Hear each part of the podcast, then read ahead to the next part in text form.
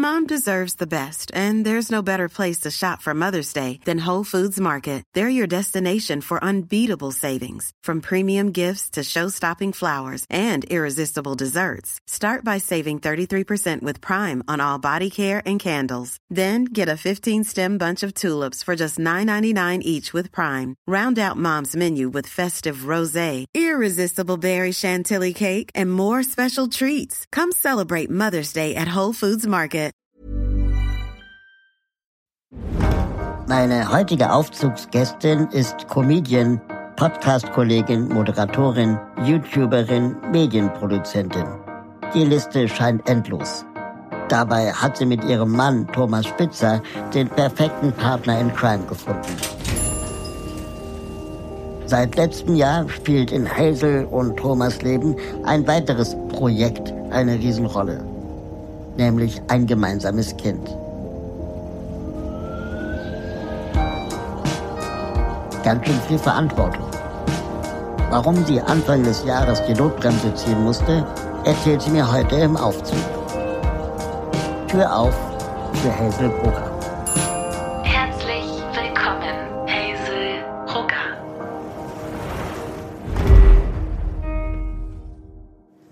Die Tür geht auf und wer kommt rein? Hazel Brugger, hallo. Ding Dong, hallo, ich bin's. Äh, wo, wo geht's für dich hin? Ganz nach oben oder ganz nach unten? ähm, lass uns mal nicht ganz nach oben, aber so zwei Drittel vom Gebäude. Zwei Drittel vom da Gebäude. einfach mal so schauen, weil ganz oben habe ich ein bisschen Angst immer, muss ich ehrlich sagen. Da wackelt's immer so sehr und äh, ich habe auch ein bisschen Höhenangst. Und was erwartet dich in der Mitte des Gebäudes?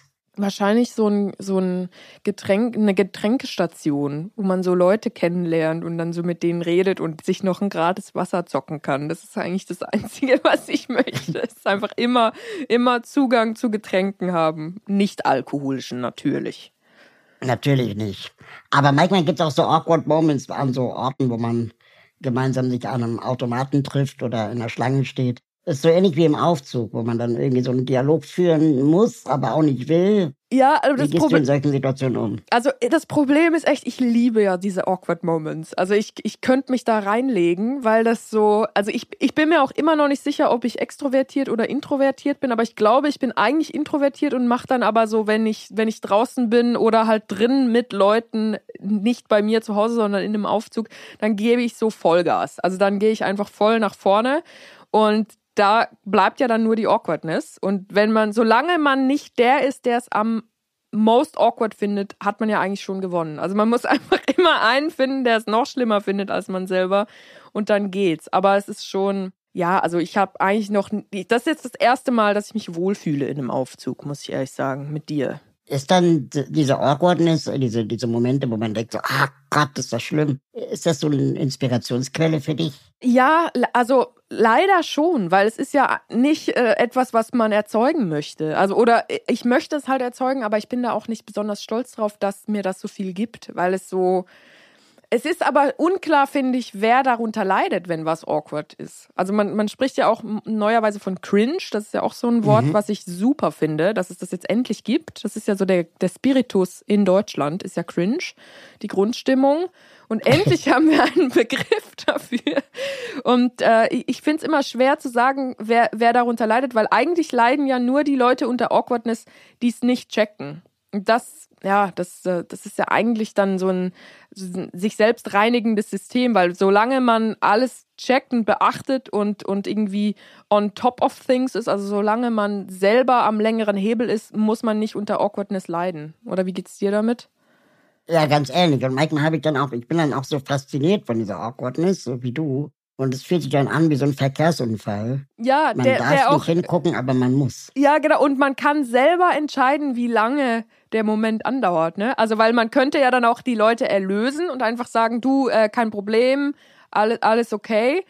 Oder man wartet halt einfach und schaut, wie sich die Menschlichkeit entfaltet. Gab es schon mal so einen awkward Moment für dich in einem Aufzug?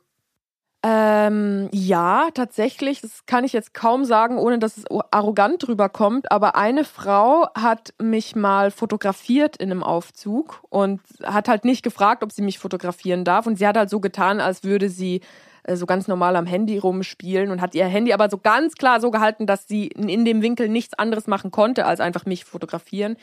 Und ich habe sie dann angeschaut mit einem Blick, der gesagt hat, hey, es ist okay, dass du mich fotografierst, aber es ist halt überhaupt nicht okay, dass du das im Geheimen machst. Und dann ist der Aufzug in die falsche Richtung gefahren. Also er ist nicht nach oben, wo wir hin wollten, gefahren, sondern nach unten. Und es hat viel, viel länger gedauert und dann war sie mit mir gefangen.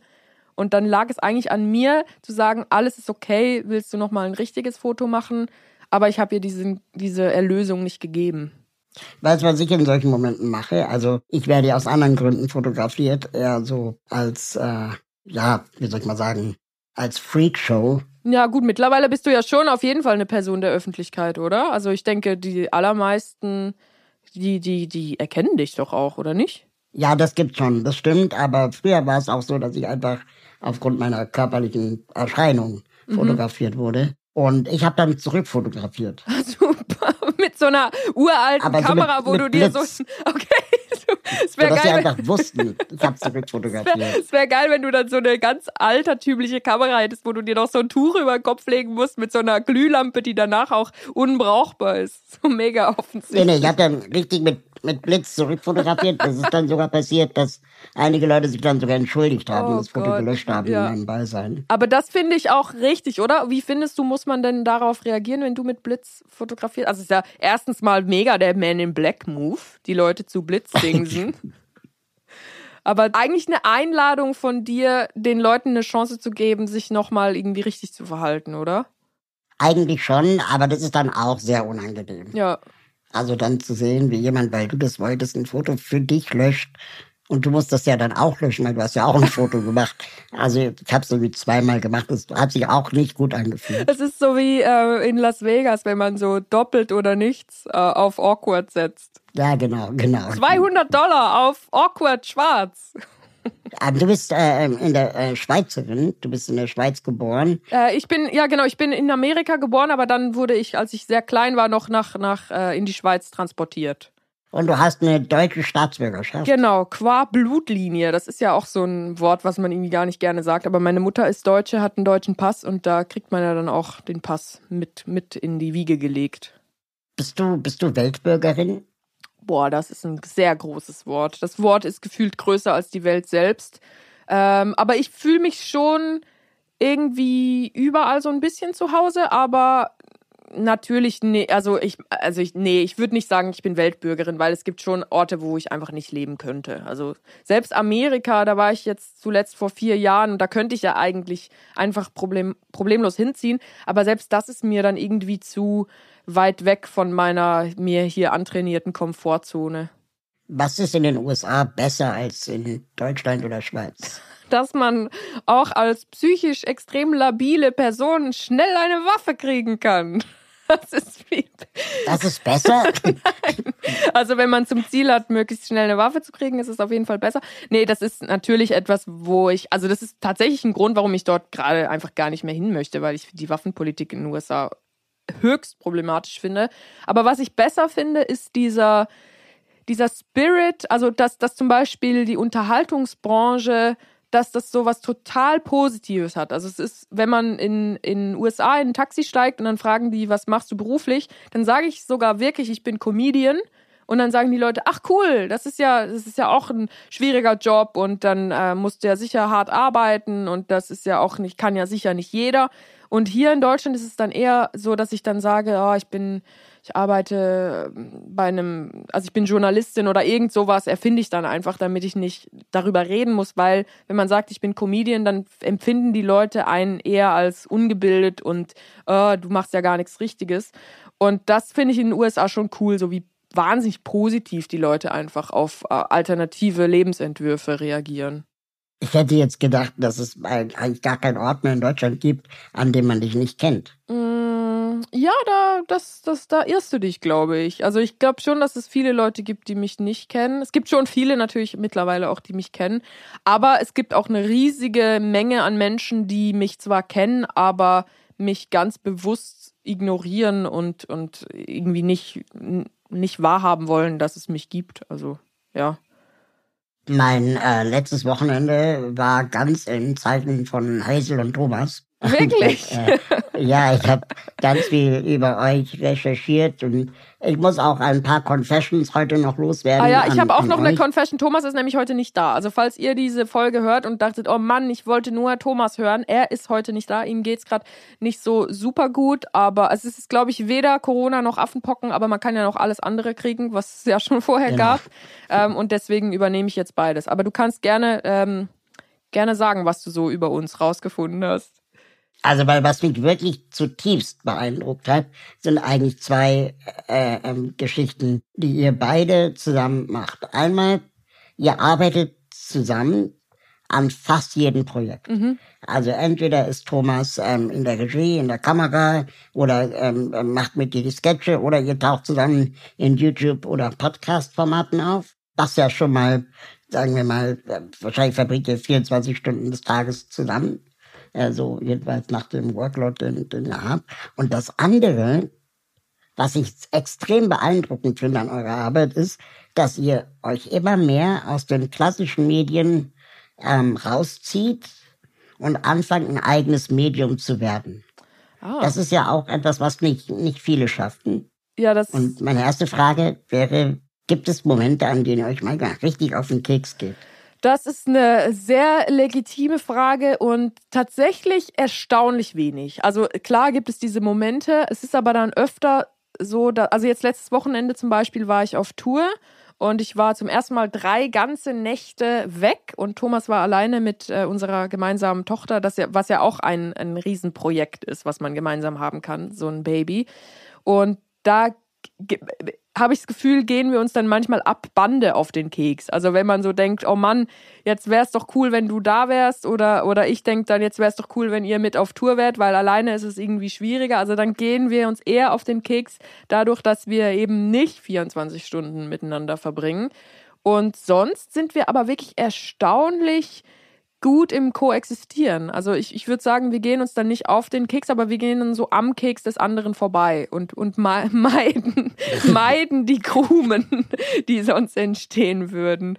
Aber es gibt schon Dinge, die mich total nerven an Thomas, natürlich. Also er trinkt immer seinen Espresso und stellt dann die leere Tasse ins Bücherregal, was auf dem halben Weg ist zur Spülmaschine, wo ich denke, also tust doch einfach in die Spülmaschine oder stellst doch zumindest so in die Nähe der Spülmaschine, dass man, wenn man die Spülmaschine aufmacht, mit dem anderen Arm dann irgendwie zur Espressotasse greifen könnte. Und es gibt auch Sachen, die, äh, die ihn an mir nerven. Also ich bin zum Beispiel jemand, der, ich denke immer, ich kann alles also ich kann den Kalender einfach voll zuballern und dass, dass ich dann da nicht drunter leide. Und er leidet dann natürlich auch darunter, wenn ich völlig überarbeitet bin. Also ja, es sind, es sind eher so ganz menschliche Dinge, die wir aneinander nicht mögen. Aber glaube, der Trick einer, einer ähm, erfolgreichen Beziehung ist doch, dass man diese Marotten des anderen nicht versucht zu beseitigen. Ja, ich glaube auch, dass man wirklich sich täglich wieder darauf fokussieren muss, dass man das ändern kann, was man halt ändern kann. Und das sollte man auch ändern, wenn es einen stört. Und jede Energie, die man reinsteckt äh, in, in die Hoffnung, andere Leute zu ändern, ist tatsächlich Verschwendung. Also die, nicht unbedingt zu 100% Verschwendung, weil man kann es ja immer noch so, diese Misserfolge, wenn man merkt, ah, ich kann die anderen ja doch nicht ändern, das kann man immer noch nutzen für sich selber, dass man merkt, ah ja, okay, äh, in Zukunft werde ich anders damit umgehen und dann war es ja nicht ein kompletter Misserfolg. Aber äh, man muss die Leute so nehmen, wie sie kommen und ich, äh, ich weiß, dass ich äh, also Thomas ist vielleicht nicht perfekt äh, und ich bin auch nicht perfekt, aber füreinander wird's nicht viel perfekter. Also wir sind wie so ein, wie so ein komisch, es gibt doch bei Ikea manchmal so Imbusschlüssel, die aber nicht normale Imbusschlüssel sind, sondern mit noch so crazy, so Sternzacken drin. Und so sind wir. Also wir passen nicht in viele Regale, aber wenn du eine Schraube hast mit so einem Loch, dann kannst du richtig froh sein, wenn du so einen, so einen Schlüssel hast. Ihr habt ja vorher schon extrem viel zusammengearbeitet, bevor ihr eine gemeinsame Tochter äh, hattet oder habt. Kann das vielleicht sogar positiv auf eure Tochter äh, sich auswirken, dass ihr einfach gelernt habt, wie ihr in Stresssituationen ähm, einfach beide funktioniert, sodass dann einfach ein weiteres, ich sage in meinem Anführungsstrichen, Projekt, nämlich ein gemeinsames Kind, ähm, einfach auch nur ein weiteres ist. Tatsächlich frage ich mich oft, wie machen das Paare, die nicht schon lange miteinander gearbeitet haben, weil du dich ja ganz neu dann kennenlernst plötzlich. Also wenn du wenn du etwas hast, was dir wahnsinnig wichtig ist und der anderen Person auch wahnsinnig wichtig, was halt bei vielen Paaren dann zum ersten Mal im Kontext mit einem Kind der Fall ist, dann, äh, dann kommst du halt ganz neu an deine Grenzen und lernst die andere Person auch kennen. Und ich muss sagen, es ist zwar saumäßig anstrengend, zusammen ein Kind großzuziehen, aber es ist jetzt vom Druck her auch nicht krasser, als auf einer Pegida-Demo mit Nazis zu drehen. Ja gut, aber da kannst du halt irgendwann weggehen. Hoffentlich, außer du bist, außer du bist Organisator und die kommen mit dir nach Hause. Äh, ja, das stimmt. Du kannst, du kannst oh da weggehen. Aber dafür äh, sind die Pegida-Leute auch immer unangenehm. Also es ist ja nicht so, dass der Pegida-Mann oder Frau, gut, so viel Zeit habe ich mit denen noch nicht verbracht, aber also die Glücksmomente, die uns unsere Tochter beschert, die sind schon äh, größer als die Glücksmomente, die ich auf Nazi-Demos bis jetzt erfahren habe. Ihr habt ja ähm, zwei gemeinsame Podcasts, einen hinter einer Paywall mhm. von Patreon und dann einen exklusiven auf Spotify, wo ihr sehr viel auch über eure ähm, Beziehungen und Ehe und Partnerschaft und Elternsein äh, miteinander redet. Wie sehr nervt es euch, dass dadurch vielleicht auch so viele Fremde eine Meinung zu euch haben als Eltern, als Paar? Ja, das ist eine sehr gute Frage, weil das vor allem auch so im nächsten Umfeld gibt es so ein paar Leute, wo man denkt, hey, du kennst doch die echte Hazel und du kennst den echten Thomas. Wieso lässt du dich dann da so triggern davon, dass wir dann vielleicht mal so zum Teil auch ein überspitztes Streitgespräch führen in einem Podcast, weil natürlich funktioniert ein Podcast auch nur, wenn, wenn das Gespräch ein bisschen mehr Höhen und mehr Tiefen hat als eine normale Unterhaltung zwischen zwei übermüdeten Eltern, die 60 Minuten dauert. Aber eigentlich finde ich es erstaunlich, dass nicht mehr Leute so ehrlich miteinander sind und auch so ehrlich über sich selber reden in der Öffentlichkeit, weil man sich dadurch vielleicht kontraintuitiverweise viel weniger angreifbar macht. Weil du kannst ja, also wenn ich sage, ah, ich bin, angenommen, ich würde jetzt eine rein hypothetische Aussage machen, ich bin schlecht im Bett. Und dann kommt jemand zu mir und sagt, hey Hazel, du bist doch so schlecht im Bett. Dann kann ich sagen, ja, stimmt. Habe ich ja auch schon gesagt. Und dann ist ja die Beleidigung, die, die diese Aussage mit sich führt, die kommt ja von mir und berührt mich daher gar nicht mehr. Ich glaube allerdings, dass es halt wirklich sehr, sehr viel Arbeit erfordert, dass man mit sich selber im Reinen ist und dass man selber weiß, wer ist mir wichtig, welche Meinung ist mir wichtig, was, äh, was verletzt mich und dass man halt auch mit dem anderen gemeinsam dann gewisse Dinge respektiert und über manche Dinge reden wir natürlich auch nicht in der Öffentlichkeit. Aber grundsätzlich empfinde ich es als sehr erleichternd interessant, wenn die Leute viel über einen wissen und man selber aber kontrolliert, was die Leute wissen. Bereust du, bestimmte Dinge gesagt zu haben? Mm, ich weiß, also nee, bis jetzt nicht. Vielleicht im Laufe dieser Aufzeichnung bereue ich noch gesagt zu haben, gerne komme ich in deinen Podcast nee, ich bereue eigentlich wirklich wenig. Also vielleicht, ähm, nee, einfach so rein humoristisch bereue ich so ein paar Auftritte von mir, weil die Witze da zum Teil ja irgendwie so ein bisschen platt und und äh, auch auch nicht so richtig kreativ sind. Also einmal äh, vor elf Jahren oder so habe ich einen Text vorgetragen, da kam einmal vor, das war noch ein Poetry Slam Text, da habe ich gesagt, ja, ähm, da ist bestimmt eine Bombenstimmung und das ist ja irgendwie gar kein lustiger Witz. Also eine Bombenstimmung in einem in einem mhm. Bomben-Kontext ist ja irgendwie, ist ja einfach nicht, nicht geil so. Also ich bereue dann eher Witze, die nicht lustig waren und wo nicht genügend Grips hintergesteckt hat. Ich meine auch eher so im Kontext etwas über dich preisgegeben zu haben, was du vielleicht gar nicht preisgeben wolltest. Ja, nee, tatsächlich nicht, weil ich da schon immer viel vorher mit Thomas auch im Privaten drüber rede, wie, wie äh, öffentlich wir, wir werden wollen, mit welchen Themen. Also beispielsweise hatte ich im Januar so eine Mini-Lebenskrise und da war dann irgendwie nicht sicher, also ich war einfach wahnsinnig erschöpft. Ich war total übermüdet von einem Jahr Muttersein und Corona-Termine nachholen. Und äh, ja, es sind auch noch so einfach so, es sind einfach viele Sachen zusammengekommen. Und dann haben wir darüber geredet, aber halt auf so eine Art, wie ich hoffe, dass sich viele Mütter und grundsätzlich Leute damit identifizieren können. Und dadurch, dass ich das aber alles schon mit mir selber irgendwie besprochen hatte, war das dann völlig okay, damit an die Öffentlichkeit zu gehen. Und, und ich glaube, es ist wirklich einfach wichtig, dass man die Sachen erst dann öffentlich sagt, wenn man sich selber wohl damit fühlt, damit konfrontiert zu werden. Weil ich will nie in die Situation geraten, wo ich was sage und dann sprechen die Leute mich drauf an und dann fange ich an zu heulen, weil ich selber noch nicht bereit bin. Aber das, ja, das hatte ich noch. Ja, Hattest du mal sowas? Ja, also da, da ähm, denke ich die ganze Zeit drüber nach, ob das jetzt hier reinpassen würde. Aber ich habe als äh, Teenager immer gedacht, ich muss jetzt der Klassenclown sein, damit die Leute mich trotz meiner Mhm. Behinderung mögen.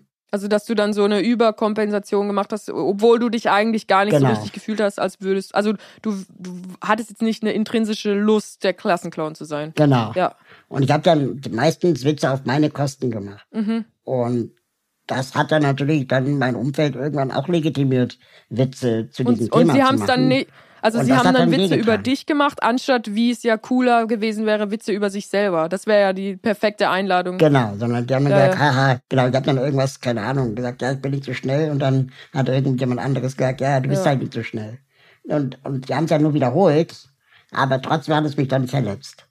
Ja, ich, ich, ich weiß ganz genau, was du meinst. Also, dass man dann äh, versucht, aus einer, ähm, ja, in den Augen der anderen einer Schwäche, dass man das dann so vor sich herträgt, dass die Leute es als Stärke interpretieren können, obwohl man eigentlich gar nicht unbedingt darüber Genau. reden will. Aber andererseits Ja. kann man, also würdest du jetzt sagen, dass es dich im Nachhinein dann doch irgendwie stärker gemacht hat? Weil du ja auf jeden Fall jetzt sehr, ähm, also viel Rampenlicht abbekommst und damit auch sehr gut umgehen kannst. Also vielleicht war das ja im Nachhinein dann doch eine wichtige Übung für dich oder würdest du das nicht sagen?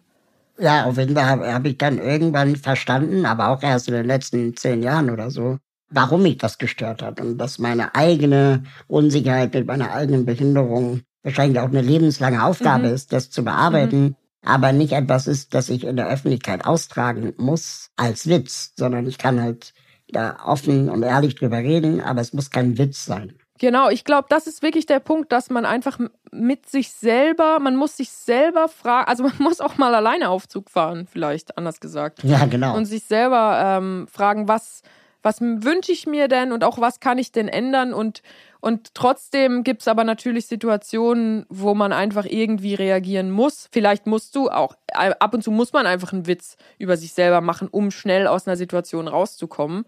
Und dann ist es auch okay, das mal geübt zu haben. Aber es ist halt immer wichtig, dass Witze auf eigene Kosten was Freiwilliges sind. Absolut, genau, genau, das ist der Punkt. Weißt du, was ich beim Hören der letzten Folgen von euch ähm, am Wochenende so faszinierend fand? Meine schöne Stimme. Auch, ähm, aber wirklich wie schonungslos, offen und ehrlich ihr über die ganzen Herausforderungen des Elternseins oder auch des, des Beziehungen miteinander habens äh, äh, redet.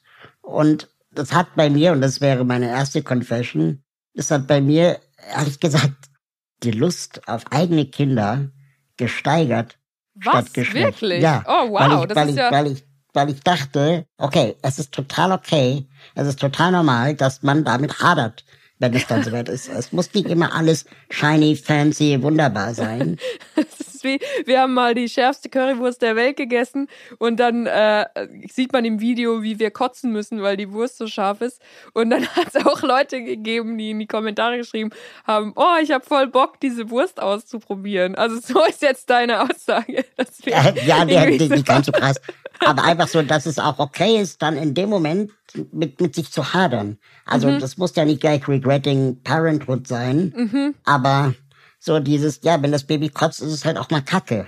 Im wahrsten Sinne vielleicht sogar. Ja, also ich finde auch, dass dieses, dass das Elternsein, habe ich gerade vorher noch ähm, mit Thomas drüber geredet, als ich mir einen Kaffee geholt habe. Ähm, da habe ich gesagt, das Wichtigste am Elternsein ist eigentlich einfach, dass man das ein bisschen unabhängig vom Kind macht. Also das Kind ist, das kommt ja einfach, du kannst es dir nicht aussuchen, das Kind kann sich auch nicht aussuchen, geboren zu werden. Aber es ist einfach da und du musst dann, egal wie schwierig das Kind ist oder wie süß es ist oder wie schwierig vielleicht einfach die Gesamtsituation gerade ist, du musst es einfach als äh, nicht als, also Projekt klingt so abwertend, aber ich finde auch, dass wenn man es einfach als Projekt sieht, dann hilft es einem auch ein bisschen die Emotionalität rauszunehmen, die das Ganze manchmal sehr, sehr anstrengend macht, wenn es negativ läuft. Aber du kannst einfach sagen, hey, guck mal, ich versuche jetzt einfach eine, so, so eine gute Mutter zu sein, wie es mir irgendwie möglich ist. Und mein Kind schuldet mir aber gar nichts. Und, da, mhm. Und, und, das finde, also ich finde, es gibt ganz viele Sachen, die kannst du nur mit einem Kind erfahren, weil dieses an Grenzen stoßen, das, ähm, also ich, du kommst so oft an einen Punkt, wo du denkst, ich möchte das jetzt eigentlich nicht mehr machen, aber du musst halt weitermachen. Und das würde man sich ja freiwillig nicht antun. Also es, es gibt ganz, ganz viele Situationen, wo man als Eltern eigentlich gerne das Handtuch werfen würde, aber wo willst du es hinwerfen? Also du bist halt da, du musst es dann selber wieder aufheben. Deswegen wirfst es lieber gar nicht erst, weil sonst musst du dich auch noch bücken. Du bist ja eh schon so müde. Und dann hast du ja in der ähm, Öffentlichkeit auch, und jetzt ja auch gerade angedeutet, dass du eine, vor ein paar Monaten eine, eine Krise hattest, dass du mit dir darüber nachgedacht hast, äh, dich aus der Öffentlichkeit etwas weiter rauszuziehen. Die Frage, die, glaube ich, sich viele Leute stellen, ist, dazu gehört ja auch unglaublich viel Mut, einmal zu dieser Schwäche zu stehen, aber auch Nein zu sagen. Mhm. Wie, wie macht man das? Ja, also Mut würde ich das gar nicht unbedingt nennen, weil, ja, verglichen mit, es gibt halt so krasse Leute, die so richtig mutig sind und dieses ehrlich sein mit sich selber, dass das mittlerweile was Mutiges ist, zeigt ja auch irgendwie, wie, wie ähm, entfernt wir so von unseren eigenen Gefühlen sind und auch sein müssen in, in dieser sehr oberflächlichen und schnelllebigen Welt, wie sie halt leider manchmal ist. Aber für mich war es einfach so, ich konnte nicht mehr. Ich, ko ich konnte wirklich nicht mehr. Also ich bin, äh, ich war völlig am Ende und Thomas hat mich dann auf eine Art ein bisschen gerettet, weil er einfach gesagt hat, hey, guck mal, du kannst nicht mehr und du hast, glaube ich, das Gefühl, du musst weiter und du musst aber nicht. Und dann habe ich gar nichts gemacht. Ich habe wirklich eine Woche lang einfach gar nichts. Ich habe ein, ein Thomas hat mir im Lego-Shop so ein Klavier aus Lego mit 3600 Teilen gekauft und hat gesagt, du baust jetzt das zusammen. Und dann habe ich jeden Tag sechs Stunden äh, Lego gebaut und habe erstmal wieder gemerkt, wie wie es mir eigentlich geht, weil ich das einfach ein Jahr lang so krass unterdrückt habe, diese ganzen Warnsignale des Körpers eigentlich, dass man viel zu gestresst ist. Also mein Kiefer war die ganze Zeit angespannt, ich hatte Kopfschmerzen, ich konnte nicht mehr schlafen, ich hatte Verdauungsschwierigkeiten. Eigentlich alles sehr sehr deutliche Warnsignale, die aber wenn sie alle zusammenfallen, sehr schwer zu ähm, erkennen sind. Also, oder für, für mich zumindest. Und dann lernen, Nein zu sagen, das ist, das finde ich ist wirklich das Schwierigste, ist dann nicht nur zu merken, ah, mir geht's schlecht, sondern auch darum geht's mir schlecht und wie früh muss ich die Bremse ziehen, um nie wieder die Notbremse ziehen zu müssen. Und das Problem ist, dass es ein lebenslanger Prozess ist. Also ich glaube auch, dass ich immer irgendeine Form von Therapie machen werden muss. Also ob das jetzt eine Gesprächstherapie ist, im klassischen Sinne halt irgendwie eine Psychotherapie, oder ob das wirklich einfach heißt, ich muss jeden Tag mindestens eine Stunde äh, Sport machen oder an die frische Luft oder irgendwas halt, es klingt ja so blöd, irgendwas für mich tun. Ich glaube halt, dass ich das nie wieder nicht machen kann. Und da, das ist der ganz, ganz schwierige Teil der ganzen Geschichte, dass man einfach dranbleibt. Und das ist ja auch nichts Gloriöses. Also es ist ja nicht cool, wenn man irgendwie sagt, ja, äh, ich hatte eine Lebenskrise und jetzt hatte ich nie wieder eine Lebenskrise. Also da, da klatscht ja niemand. Heißt das, dass du von Mal zu Mal, wenn du jetzt sagst, du musst jeden Tag mindestens eine Stunde Sport machen oder so, dass dir im Vergleich zum Leben davor eine Stunde weniger Arbeitszeit zur Verfügung steht? Das ist eine sehr, sehr gute Frage, weil so ja oft gerechnet wird und ich erwische mich auch oft dabei, so zu rechnen. Und das absolute Gegenteil ist der Fall. Also ich merke wirklich, seit ich nur noch fünf Stunden am Tag arbeite und nicht mehr zwölf oder dreizehn, sind diese fünf Stunden halt so viel besser. Also ich, ich habe das Gefühl, in den letzten vier Monaten haben Thomas und ich die beste Arbeit unserer Karrieren rausgehauen. Und das mit so vielen freien Tagen wie noch nie. Ihr finanziert ja einen Großteil eurer Arbeit durch äh, Patreon und die UnterstützerInnen dort. Mhm. Und ihr produziert unglaublich viel selber, so dass ich mich frage, ob das jetzt mehr Arbeit geworden ist als vorher, wo andere vielleicht für euch die Gelder besorgt haben und euch einfach bezahlt haben und ihr das nur machen musstet. Ähm, oder ist es weniger Arbeit, weil ihr alles selber besitzt und vielleicht für die gleiche Arbeit mehr verdient? Ja, das ist auch eine gute Frage. Du stellst sowieso nur gute Fragen. Das freut mich sehr, weil das wäre jetzt echt super awkward, wenn du so mega die Scheißfragen stellen würdest. Ähm, ja, ich, ich glaube, du kannst es auch relativ gut nachempfinden, weil du ja schon auch viel ähm, so hinter den Kulissen selber anpackst und aufbaust Ja. und so. Und du weißt ja, glaube ich, auch dann ganz anders als andere zu schätzen, wie, wie wahnsinnig schwer das halt dann ist, manchmal äh, noch das Haus zu bauen, in dem man auftritt. Und äh, es ist natürlich mittlerweile auch so, dass wir das nicht mehr alles nur zu zweit machen können. Also es war ja wirklich bis vor einem Jahr so, dass, dass wir alles selber gemacht haben. Also ich habe auch immer alle, ich habe alles äh, vorproduziert, sprich die ganzen äh, Daten organisiert, mit den Leuten Kontakt gehabt, E-Mail, äh, diese Location angefragt und so weiter. Also für unsere YouTube-Sachen. Und Thomas hat die Videos gefilmt und dann geschnitten. Mittlerweile haben wir einen Kameramann, wir haben einen Cutter, wir haben eine Produktionsassistentin, die uns hilft. Und äh, das sind natürlich laufende Kosten für uns, die man da abziehen muss. Und ich würde sagen, unterm Strich verdienen wir wahrscheinlich ein bisschen weniger als vorher, aber dadurch, dass wir keinen mehr durchfüttern müssen, den wir nicht unbedingt, äh, also was heißt nicht mögen, aber es gibt halt oft, wenn man in so ganz großen Apparaten hockt, gibt's halt noch so drei, vier Leute, die auch noch irgendwie angestellt sind, wo man sich die ganze Zeit fragt, was macht eigentlich Ute? Was macht Ute den ganzen Tag? ah, Ute steht nur am Getränkeautomat und wartet, äh, bis irgendwas passiert und kriegt trotzdem ihre 3500 Euro netto im Monat. Und äh, diese Utes haben wir halt gestrichen. Also Ute übrigens einfach ein Platzhalter, also keine Ahnung, ich, falls ich irgendeine Ute kenne, no hate. ähm, und dadurch, dass wir die Utes reduziert haben, haben wir äh, viel mehr Spaß an unserer Arbeit, weil wir einfach wissen, wenn wir oben was reinstecken, kommt unten das raus und dazwischen wird möglichst wenig Speck dran gehängt. Und ähm, was war der Beweggrund, dass ihr gesagt habt, ihr geht mal diesen Schritt, euch quasi selbstständig zu machen? Ach, es war irgendwie einfach so, dass wir jahrelang immer für andere gearbeitet haben, was ja auch total cool war. Also ich möchte das auch nicht missen und ich, ich mache das auch nach wie vor gerne dann ab und zu. Mache ich ja auch noch so ähm, Kooperationen oder dass ich dann äh, zum Beispiel bei LOL ähm, Prime Video mitmache, was ja wirklich gar nicht in unserer Hand ist.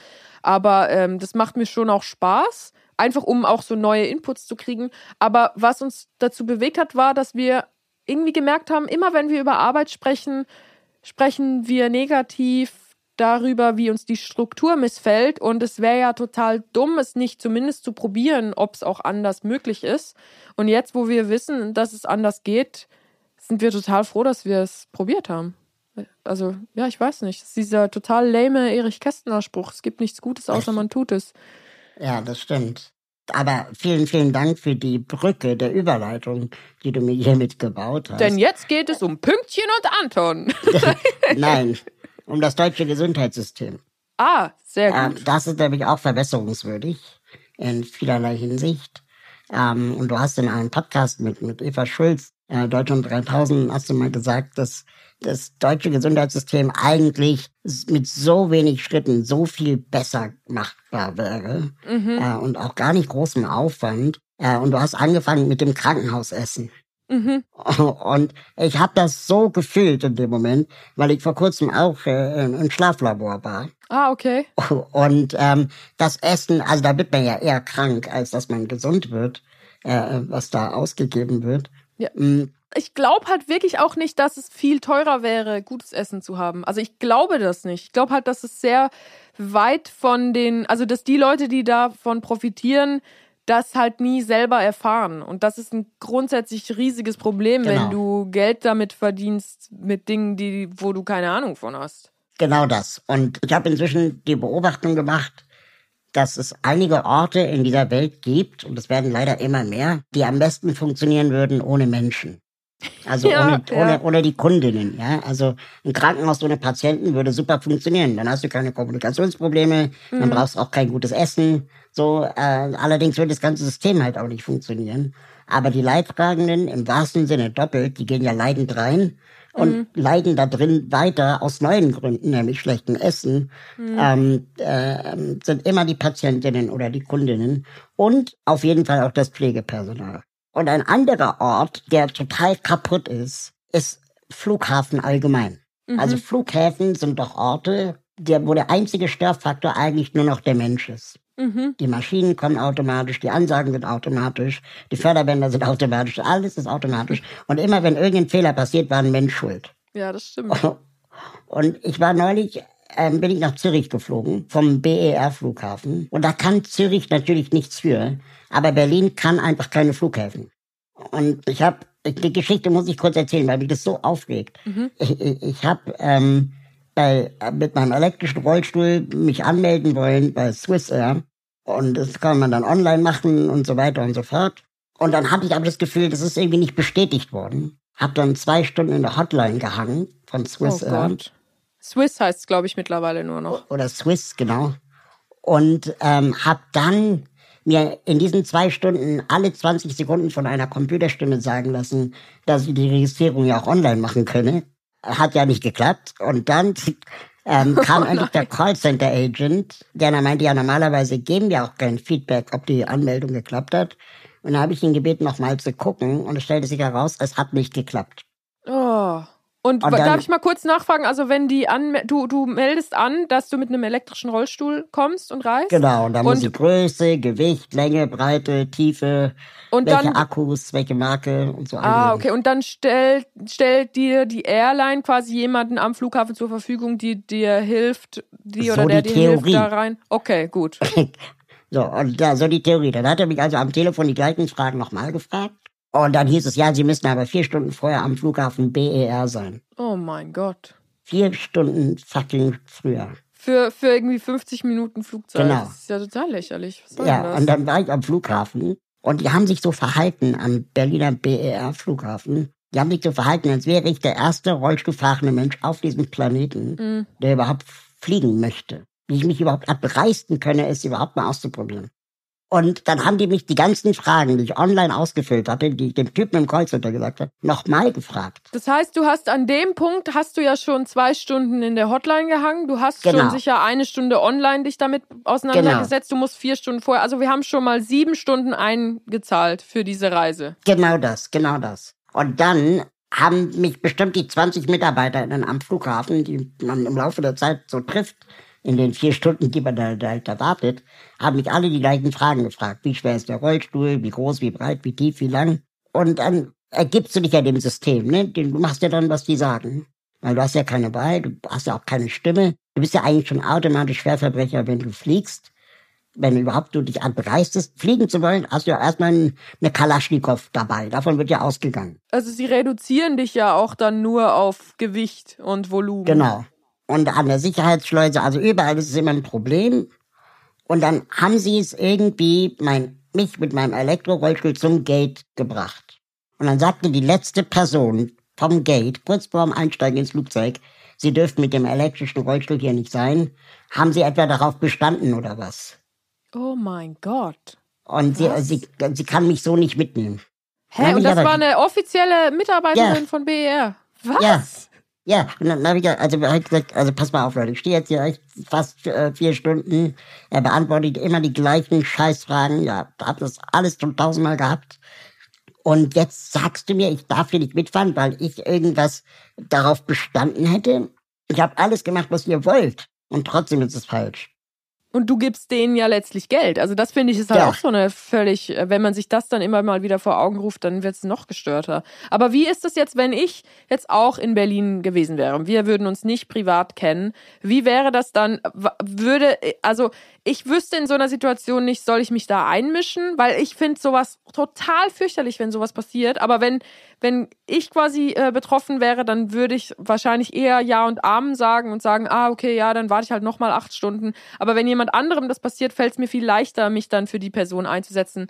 Ähm, ist es, wäre das jetzt in so einer Situation angebracht, wenn ich dann da auch noch hinkomme und zu der BER-Frau sage, hey, Lady, äh, komm mal klar auf dein Leben oder, oder lieber nicht? Ähm, ja, das hätte vielleicht geholfen, aber weißt du, was wirklich geholfen hat? Und das hat mich wirklich umgehauen. Ähm, meine Assistenz, also die Begleitung, die ich dabei hatte, ähm, die kann Türkisch. Ah, okay. Und äh, das Personal, das äh, mich zum Flugzeug gebracht hat, von diesem Flughafen Mobilitätsservice für behinderte Menschen, die konnten auch Türkisch. Und dann hatten die plötzlich so eine Connection, mein, meine Assistenz und die vom Flughafenpersonal, dass dann plötzlich Dinge möglich waren, die du, glaube ich, wenn du nur Deutsch gekonnt hättest, nicht möglich waren. Ah, also du okay, brauchst also das immer heißt- diese kulturelle Geheimsprache, die an diesem Ort Oh gebraucht mein wird. Gott. Was, was lernen wir daraus? Also mehr Barrierefreiheit durch äh, das Erlernen mehrerer Sprachen? Musst du jetzt einfach noch Türkisch lernen? Ich glaube, wir lernen daraus, ähm, und darüber müssen wir, glaube ich, viel mehr reden. Gilt auch für den Gesundheitssektor, deswegen komme ich drauf. Was passiert, ist eine einzige Verantwortungsdiffusion. Mhm. Niemand ist mehr zuständig, weil es ständig Sub-Sub-Sub-Dienstleister gibt, Genau. die alle in prekären Jobverhältnissen sitzen. Und das meine ich auch mit dieser Ute, weißt du, diese, diese Alibi-Ute, die es halt gibt, dass einfach an vielen Positionen Menschen sind, die zu wenig involviert sind im finalen Produkt, an dem sie arbeiten. Weil eigentlich Genau. ist ja das Produkt, wenn du in BER arbeitest, ist ja nicht deine Aufgabe, klar, deine Teilaufgabe, deine unmittelbare Job ist vielleicht, dass du den Rollstuhl wiegst oder fragst, wie viel der wiegt und was das für eine Batterie ist. Aber dein eigentlicher Job ist es, den Herrn Krauthausen von A nach B zu transportieren. Und genau, das und haben dabei die Leute muss nicht man im Blick. auch, genau, und dabei muss man auch vielleicht mal fünf Meter weitergehen als das, was die ursprüngliche Jobbeschreibung oder Versicherungsbeschreibung äh, ähm, definiert. Und diesen Mut haben, glaube ich, immer weniger Menschen.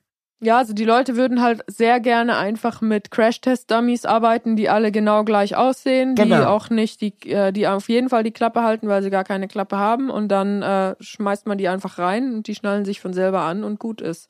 Und das Und verstehe genau ich das nicht. Gleiche ist mit Krankenhäusern. Man muss die Leute wirklich zu Patientinnen oder Fluggästinnen machen, die diese Regeln schreiben. Mhm. Ja, und das, das, ich verstehe das aber nicht. Ich weiß nicht, ob das was Angeborenes ist, was Anerzogenes, aber es gibt doch schon, also du kannst gerne ähm, sagen, wenn es deiner Meinung nach anders ist, aber ich habe das Gefühl, es gibt zwei Arten von Leuten. Das eine sind die Leute, die gerne arbeiten und dann halt auch gerne mal die extra fünf Meter gehen. Und die anderen sind die, die einfach den Job über sich ergehen lassen und einfach, ja, einfach warten, bis Feierabend ist. Also ich habe das Gefühl, du wärst doch, egal was du arbeiten würdest, du würdest immer versuchen, das System zu optimieren. Auf jeden Fall. Aber ich glaube, dass den Leuten so enge Daumenschrauben angelegt wurden, dass dann immer es heißt, das ist aber Kompetenzüberschreitung, dass sie sich nicht mehr trauen, selbst wenn sie es würden. Also, dass sie quasi bestraft werden dafür Genau. zu denken. Ja. Ja. ja. Das ist schon ziemlich scheiße alles. Wen kann man denn da, wen, also, wem müsste ich denn mal einen Lapdance verabreichen, um das Gesundheitssystem zu ändern? Also aktuell wäre es ja wahrscheinlich Karl Lauterbach. Oh ja, Ja. gut, das, äh, das wäre ja gar nicht so unrealistisch. Ne? Karl Lauterbach und oder ähm, vielleicht mal so, ein, so, ein, so eine Geschäftsführung von Vivantes oder Helios Kliniken. Ja, ich glaube, es sind wirklich eher die Geschäftsführerinnen, die, die da Genau. äh, was ändern können, auch ganz schnell. Du, ich habe noch, ähm, der Aufzug ist bald da. Oh, Ich ja. hab, ich hab die noch, Luft ich ist auch noch nicht dünn geworden. Ich finde es Hm. bis jetzt sehr angenehm Nee, es geht Aufzug. eigentlich doch, ne? Genau. Ja. Ähm, ich habe ja das Gefühl, dass ihr gerade durchstartet, Ah ja. äh, Thomas und du. Und ich bin schon sehr lange sehr großer Fan von äh, mindestens deiner Arbeit. Thomas habe ich erst später kennengelernt. Und habe mich dann gefragt, weil es ja auch gleichzeitig Comedians gibt, deren Zeit irgendwie vielleicht auch abgelaufen ist. Mhm. Und ich wollte dich fragen, hat jede Künstlerin, jeder Künstler eine Art Halbwertszeit? Ja, ist auch wieder eine sehr gute Frage, weil, also nicht weil, aber auch stelle ich mir die selber. Äh, es wäre jetzt geil, wenn ich deine Fragen nur äh, nach Qualität bewerte, ob ich sie mir selber auch stelle oder nicht. Ähm, die könnte von mir kommen, die ist so gut. Ja, ich glaube schon, dass es, ähm, also es gibt ja Künstlerinnen, die sind ihrer Zeit voraus, dann gibt es Künstlerinnen, die sind ihrer Zeit hinterher und dann gibt es manche ganz glückliche, die sind genau dort, wo auch die Zeit ist. Und eigen, also ich habe auch das Gefühl, dass jetzt gerade so ein bisschen meine Zeit ist und auch unsere Zeit, also Thomas und meine, weil dieses ganze, wir wollen alle möglichst vor einer möglichst breiten Masse auftreten. Das war mal, das war mal vor zehn Jahren der heiße Scheiß, dass man dann irgendwie 20.15 Uhr bei RTL von möglichst vielen Menschen gesehen wurde. Aber mittlerweile ist Comedy derart omnipräsent und jeder Mensch ist ja wirklich nur noch einen Klick von einem Gig entfernt. Also man kann ja einfach einen TikTok hochladen und, und durchstarten, gefühlt, wenn es dann, wenn man auch noch das nötige Talent und Glück mitbringt. Aber ich glaube schon, dass gerade die Kunstform Stand-up-Comedy eine sehr geringe Halbwertszeit hat und dass ich eher dann versuchen werde, längerfristig halt mich irgendwie anders noch in den Entertainment-Betrieb einzubringen. Also bei Anke Engelke zum Beispiel finde ich es mega beeindruckend, dass die auch mit Mitte 50 noch extrem relevant ist, aber halt auf mhm. eine andere Art als früher. Und deswegen würde ich jetzt nicht sagen, dass die dass das Gesamtkunstwerk Mensch, was jetzt zum Beispiel Anke Engelke ist, dass das eine Halbwertszeit hat, die niedriger ist als das Leben. Aber eine Sportart quasi kann man halt nicht ewig lange machen, weil die Leute dann irgendwann einfach alles gesehen haben. Also ich glaube auch so mehr als fünf gute Soloprogramme will man gar nicht sehen von jemandem. Mhm. Aber ist Comedy schwieriger geworden im Vogue-Zeitalter? Also, ich meine, wenn wir uns angucken von Luke Mockridge über Louis C.K., ähm, die, die hatten halt alle ihre Zeiten. Ah, ich dachte, es kommt, es kommt, jetzt eine, es kommt eine andere Gemeinsamkeit. Dass sie beide mit L anfangen, meine ich. Ja, natürlich, ja. Aber, Luke und Louis. aber du weißt, was ich meine. Also so dieses, ja, ich weiß, was du meinst. Früher durfte man darüber lachen oder was heißt durfte, haben, hat man darüber gelacht. Und, und jetzt ist es einfach überhaupt nicht mehr okay. Ja, das stimmt schon, dass, ähm, dass irgendwie so der, der Grundtenor ist, dass Comedy, also oder anders gesagt, es gibt ja viele Comedians, die sich darüber beschweren, oh, man darf ja gar nichts mehr sagen. Aber das finde ich ist völlig die falsche Herangehensweise, weil es ist ja nicht, also wer schaut sich denn sein Leben an und denkt sich, oh, das darf ich nicht machen, das darf ich nicht machen, das, das darf ich nicht machen. Nee, du musst dich doch einfach fragen, was ist denn überhaupt noch möglich und das dann auch als Herausforderung sehen. Ah, es ist jetzt nicht mehr lustig, ähm, rassistische Witze über Minderheiten zu machen. Oh Mann, schade, dann fallen 30 Prozent von meinem Material weg. Nee, dann macht es halt nicht. Es gibt ja noch genügend andere Themen und der Mensch an sich und die menschliche Erfahrung in sich betrachtet ist ja dermaßen witzig. Also wie du auch am Anfang des Gesprächs gesagt hast, diese Awkwardness, dieses gemeinsame sich unwohl fühlen, das ist ja so eine unerschöpfliche Quelle von Humor dass ich das wirklich komisch finde, wenn Leute das nicht anzapfen können. Aber es ist halt, ich habe das Gefühl, Comedy bohrt halt jetzt immer tiefer in die, in die menschlichen Befindlichkeiten. Und das ist eigentlich was sehr Schönes. Also es ersetzt irgendwie auch Philosophie auf eine Art. Ja, aber äh, trotzdem beobachte ich so ein, so ein Shift, wenn Männer Witze über Frauen machen, das ist nicht mehr okay. Wenn mhm. Weiße Witze über Schwarze machen, ist auch nicht mehr okay. Aber es wird inzwischen auch nicht mehr okay, wenn ähm, Frauen Witze über Frauen machen. Oder mhm, mh. Kaya Jana Witze über ähm, Menschen mit Migrationshintergrund macht. Das, ist, mhm. das fühlt sich auch immer mehr cringe an. Ja, ich glaube aber, dass das ist so ein bisschen wie die Drei-Felder-Wirtschaft, dass das Feld äh, Minderheiten als, als witzige Opfer äh, bezeichnen, ist es halt einfach abgeerntet und ja. vielleicht müssen wir auf dem Feld einfach was Neues säen. Jetzt drehen wir es einfach um und machen den alten, weißen, nicht behinderten, heterosexuellen Cis-Mann ähm, zum Opfer. Ja, wir brauchen da aber noch ein bisschen catchigeren äh, Namen für ihn, weil sonst, sonst verlierst du mich dann bei der Beschreibung. Äh, äh, nee, aber ich, also ich denke, diese Opferum, also ist ja nicht Opferumkehr, aber dass man jetzt einfach so, ähm, dass man sich jetzt, dass man sagt, ja, Witze über Minderheiten, das ist nicht mehr lustig, deswegen wird jetzt der, die hohe Stimme von früher wird jetzt fertig gemacht. Das kann es ja dann irgendwie auch nicht sein. Das ist auch sehr kurzlebig. Aber ähm, ich finde Comedy ist an einem richtig spannenden Ort gerade. Also ich, ich, ich hoffe halt echt, dass es jetzt einfach so weitergeht und dass wir schauen, was, was da alles noch so möglich ist. Gilt nach wie vor der Spruch, äh, lieber nach oben treten als nach unten? Ja, ja, auf jeden Fall, denke ich. Also ich denke, dass es zwar schwieriger wird zu sagen, was genau oben und was genau unten ist. Und ich glaube auch, dass immer mehr durch die, einfach durch dieses Phänomen Influencertum sind natürlich ganz viele Leute, die nach, nach oben treten, dann selber eigentlich oben. Und, und deswegen wird es dann irgendwann auch unglaubwürdig. Also es ist ja, ja, es ist halt irgendwie sehr schwer für einen sehr berühmten Comedian Witze über Kapitalismus zu machen zum Beispiel und sich darüber aufzuregen, dass manche Leute mehr Ressourcen zur Verfügung haben als andere, weil sie ja nur aus genau diesem Grund, aus dieser ähm, im System immanenten unfairen Umverteilung ähm, überhaupt erst berühmt geworden sind. Aber ähm, grundsätzlich ja, klar, es ist immer erfrischend, wenn, wenn die Strukturen nach oben ein bisschen aufgebrochen werden und denen unten geholfen wird. Al Hotzo hat mal gesagt, ähm, er darf einen Witz über Olaf Scholz machen, aber wenn Olaf Scholz einen Witz über El Hotzo macht, dann wird's komisch. Dann wird's auf jeden Fall cringe. Also, ja. weil ich glaube, ich glaube, Scholz Auf hat so nicht so eine gute Delivery. ja, aber es ist eine, ist eine, also wahrscheinlich ist es eine berechtigte Aussage. Andererseits ist, wenn, wenn Olaf Scholz irgendeinen Witz macht, ist das ja schon in sich lustig, weil man so wenig von ihm erwartet, humoristisch, dass alles erfrischend wäre. Die wandelnde Schlaftablette. Ja, aber wirklich. Er hilft mir auch sehr bei meinen Schlafschwierigkeiten. Ich denke einfach. Einschlafen mit Olaf Scholz.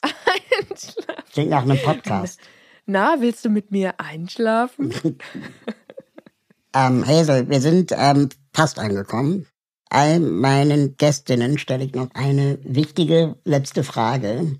Ich finde die deswegen wichtig, weil ich finde, je mehr wir auch in der Öffentlichkeit auftreten, desto mehr Verantwortung haben wir ja vielleicht auch in unsere Gesellschaft rein. Welche gemeinnützige Organisation, welchen Verein findest du besonders unterstützenswert, der oder die unsere HörerInnen auch unterstützen kann? Also ich finde tatsächlich Viva Con Agua sehr, sehr cool, weil die sich dafür einsetzen, äh, dass Menschen Zugriff zu sauberem und gesundem Wasser haben. Und ich finde es aber schwierig bei gemeinnützigen Organisationen, dass es natürlich so wahnsinnig viele, leider gibt es ja so wahnsinnig viele Organisationen, die unterstützenswert sind, weil es halt so wahnsinnig viele Baustellen gibt in der modernen Gesellschaft, die unbedingt ausgebügelt werden sollten. Und äh, ich, ich bin immer so im Turnus von sechs Monaten setze ich mich für eine andere Sache ein. Und gerade ist es irgendwie Wasser, weil ich weiß auch nicht. Irgendwie, irgendwie ist das einfach so ein derartiges Grundbedürfnis vom Menschen, den Durst zu stillen, dass ohne das wirklich gar nichts funktioniert. Und ansonsten bin ich auch ein großer Fan davon. Das ist aber keine Organisation, sondern eher so eine Lebensweise, dass man versucht, in seinem aller, allernächsten Umfeld auf die Probleme anderer Leute einzugehen und das Gespräch zu suchen mit dem Menschen. Also, weil sowas wie was du erzählt hast am Flughafen, das wäre so einfach zu lösen, wenn man einfach die Person wahrnimmt. Und genauso ist es mit, mit Menschen, die im selben Haus leben, mit dem man noch nie geredet hat und die sich seit Monaten über irgendwas aufregen, was einem selber gar nicht klar ist und was man selber beheben kann. Wie zum Beispiel, äh, ich habe den Parkplatz von einer, äh, von einer Nachbarin immer mit meinem Fahrrad zugestellt, weil ich nicht wusste, dass es ihr Parkplatz ist. Und es ist zwar keine gemeinnützige Organisation, aber einfach Probleme gar nicht erst so lange brodeln zu lassen, dass die Leute sich verhärten. Da bin ich ein großer Fan von. Das ist doch ein super, super Schlussstatement. Ja, es ist auch gut, dass das das Schlussstatement ist, weil jetzt geht die Tür vom Aufzug auf. Genau. Und wir haben beide gar nicht gefurzt, weil das finde ich ist auch immer so mega awkward, wenn einer so ganz klar einen fahren lässt im Aufzug. Das Problem bei Aufzugsfahrten ist auch, dass sobald die Tür sich danach schließt, ähm, man noch so viele Ideen hat, die man dann auch hätte besprechen können. Der sogenannte Treppenwitz. Ähm, Deswegen würde ich mir gerne offen halten, dass wir eine weitere Aufzugsfahrt vielleicht irgendwann mal vereinbaren. Ja, irgendwann müssen wir ja beide wieder runter. Genau. Also vielleicht schaffen wir es gleichzeitig zum Aufzug. Ich halte dich auf dem Laufenden. Ja, und ruf bitte vorher noch in meiner Hotline an. Ähm, muss zwei mindestens Stunden, zwei genau. Stunden dranbleiben. Ja. Und, äh, und dann können wir besprechen, ob wir, ob wir auch einen Platz für dich finden in dem Aufzug. Ja, per perfekt. Mach's ganz gut. Danke dir, dass du mich mitgenommen hast. Sehr gerne. Schau Grüße gehen raus an die Familie. Ja, bei dir auch an alle, alle deine Liebsten. Mach's gut. Danke. Tschüss, tschüss. Ciao. Danke dir. Danke fürs Mitfahren. Wenn ihr mögt und euch diese Folge Spaß gemacht hat, Bewertet diese Folge bei Apple Podcast, Spotify oder wo auch immer ihr zuhört. Alle Links zur Folge sowie die Menschen, die mich bei diesem Podcast unterstützen, findet ihr in den Show Notes. Schaut da gerne mal rein. Wenn ihr meine Arbeit unterstützen möchtet, würde ich mich freuen, euch bei Steady zu begrüßen. Mit einer Steady-Mitgliedschaft bekommt ihr exklusive Updates von mir und die Gelegenheit, mich zweimal im Jahr persönlich zu treffen. Im Aufzug ist eine Produktion von Schönlein Media. Ich freue mich auf das nächste Mal hier im Aufzug.